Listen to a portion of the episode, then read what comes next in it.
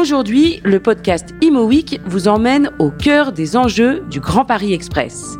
Avec ce projet d'envergure, les acteurs de l'immobilier sont amenés à se réinventer. L'attractivité des zones autour de la capitale va évoluer, tandis que les attentes et les besoins des utilisateurs ont déjà changé depuis la crise sanitaire. Alors, comment appréhender l'émergence de tous ces nouveaux marqueurs? Quels sont les enjeux liés à ces nouvelles centralités? La société de conseil Colliers France vient de sortir une étude prospective sur les enjeux du Grand Paris. Que l'on soit usager, investisseur, promoteur ou aménageur, que l'on soit dans le résidentiel ou dans le tertiaire, quelles bonnes questions faut-il se poser pour appréhender au mieux une capitale en pleine mutation? Élément de réponse avec Antoine Derville, le PDG de Colliers France. Euh, cette étude, elle met en avance effectivement euh, des mutations profondes. Euh, et ces périodes de mutation, elles sont absolument passionnantes à étudier. Et elles sont aussi difficiles à appréhender parce que, comme je vous le disais, c'est effectivement du temps très long. Toutes ces modifications, toutes ces infrastructures sur le Grand Paris Express, et qu'il faut conjuguer avec le besoin des entreprises qui ont souvent des besoins immédiats à très court terme pour régler leurs problèmes immédiats qui en plus ont été exacerbés par, par la pandémie, qui les a poussés à se poser énormément de questions sur leur façon de travailler, leur façon de faire venir les gens au bureau, combien de jours par semaine, le télétravail, l'immobilier, c'est un temps très long et au, milieu d'un bouleversement euh, euh, absolument incroyable. Et comme tout bouleversement, c'est passionnant.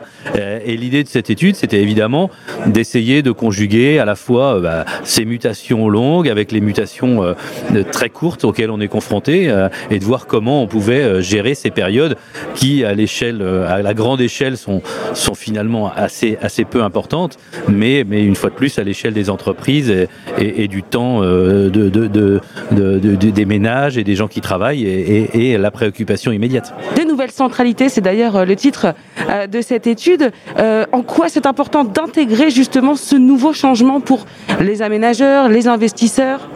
Bah, Pour les aménageurs et les investisseurs, c'est particulièrement important parce que ce sont des futurs développements euh, dans, le, dans le Grand Paris, euh, que ce soit des développements en, immobilier tertiaire, mais, aussi de développement en immobilier commercial, en, aménagement euh, culturel, euh, public euh, et évidemment résidentiel. on voit bien que la grande partie des gens qui, travaillent en région Île-de-France aujourd'hui se posent des questions fortes depuis cette pandémie sur savoir bah, est-ce que je dois m'éloigner compte tenu du fait que je vais pouvoir travailler peut-être une journée, deux journées, trois journées en télétravail et, et, ainsi gagner en, qualité de vie. je crois que cette crise, elle, elle, elle s'est elle a beaucoup questionné les gens sur voilà sur l'équilibre de vie entre le travail et, et, le privé.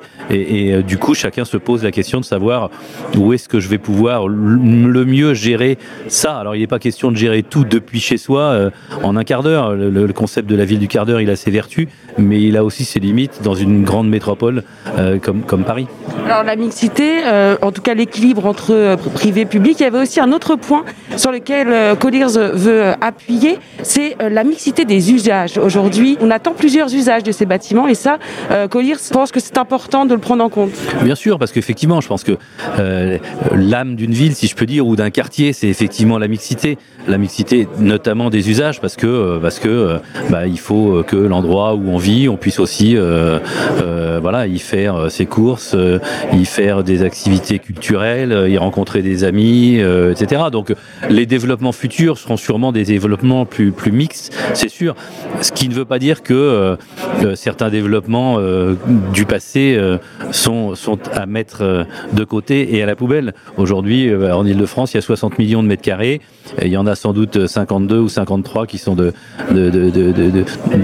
bonne qualité et qui vont continuer à vivre. Euh, même s'il faut les rénover et les améliorer. Il y en a aussi peut-être 5 à 8 millions qu'il va falloir transformer dans les années qui viennent. Mais c'est ça qui, est, passionnant dans cette mutation. Donc euh, je pense que euh, aujourd'hui ça, ça va offrir beaucoup d'opportunités bah, aux aménageurs, aux développeurs, aux promoteurs pour effectivement concilier les nouvelles façons de travailler, les nouvelles façons de vivre, qui effectivement, et c'est une banalité de le dire aujourd'hui, ont été terriblement accélérées par la pandémie. Vous, en tant que, que conseil aussi, quelles sont les bonnes questions qu'il faut se poser aujourd'hui quand on est face à ce grand Paris qui est en train d'arriver de plus en plus vite? Oh là là, les bonnes questions, il y en a, il y en a sans doute des dizaines, des, des, peut-être des centaines. Je crois que les bonnes questions, c'est à se poser, c'est de savoir effectivement si, euh, si les, les, les, salariés des entreprises euh, sont heureux euh, de venir bosser, de travailler d'une manière différente euh, et, euh, la problématique d'attraction des talents, elle, est forte et on voit bien que les façons de travailler, les lieux de travail ont, été, ont, sont appréhendés différemment par les jeunes générations et les moins jeunes d'ailleurs. Donc voilà, il faut s'adapter à ça et, trouver, trouver la, bonne organisation pour, pour, pour favoriser cet épanouissement dans, dans, dans certaines contraintes, évidemment. C'est tout de même une formidable opportunité que ce Grand Paris. Bien sûr, c'est une formidable opportunité, c'est une amélioration de, de, la vie, que les gens se posent des questions euh, beaucoup plus euh, euh, fortes sur, sur j'ai envie d'avoir une qualité de vie plus agréable et plus compatible avec mon travail, parce que c'est pas du tout mettre en, arrière le travail. Les gens sont heureux de travailler la plupart du temps hein, et ils sont maintenant heureux de pouvoir le faire dans de bonnes conditions et dans des conditions différentes.